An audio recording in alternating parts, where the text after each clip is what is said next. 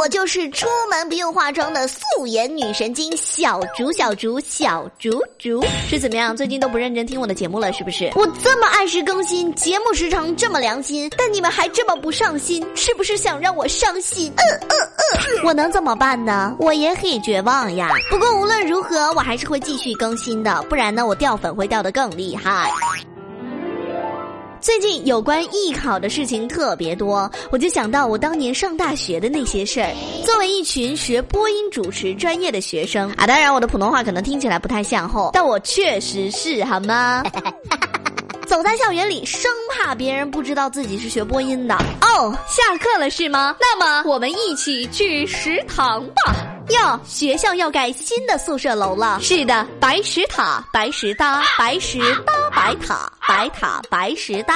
阿姨，来一个馒头，两个肉包子和三两米饭。小姑娘学播音的吧？是的，那就少吃点，上镜不好看的。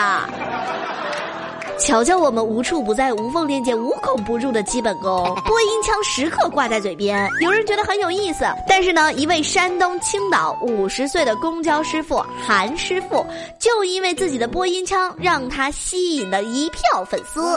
韩师傅用播音腔给乘客们报站，这嗓子。天生的好听，我们保证安全啊！下一站呢是东里城车站，下车乘客呢，请检查携带好您的物品，请提前做一下准备。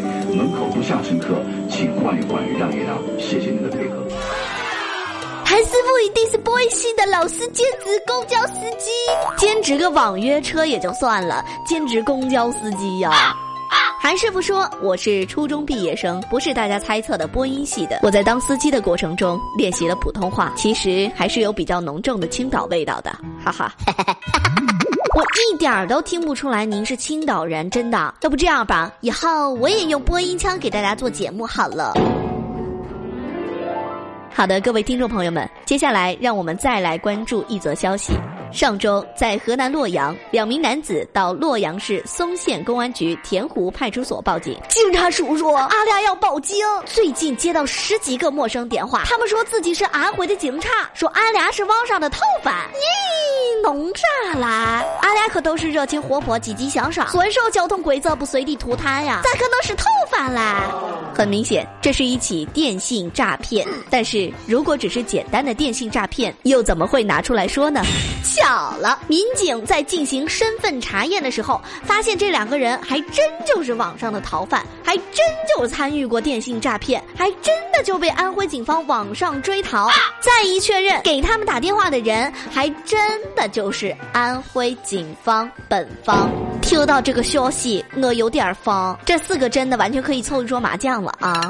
据民警介绍，他们在一六年的时候，在一间网络公司干过电信诈骗，但是时间很短，他们自己根本没有意识到这是一种违法犯罪行为。惊不惊喜，意不意外？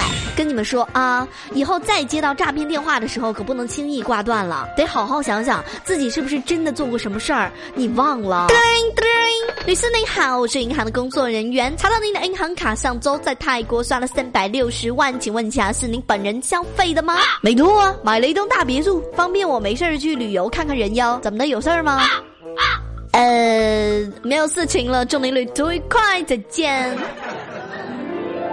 好的，各位听众，咱们继续把目光停留在河南洛阳市某高中，为防止学生早恋，在电子宣传屏上滚动播放防早恋标语。中学阶段男女交往仅限友情，超出友情浪费感情，害人害己。你有什么能力能够给他幸福？你有什么资本为他承诺？爱他就放下他，提升能力，提高身价，将来才能给他想要的一切。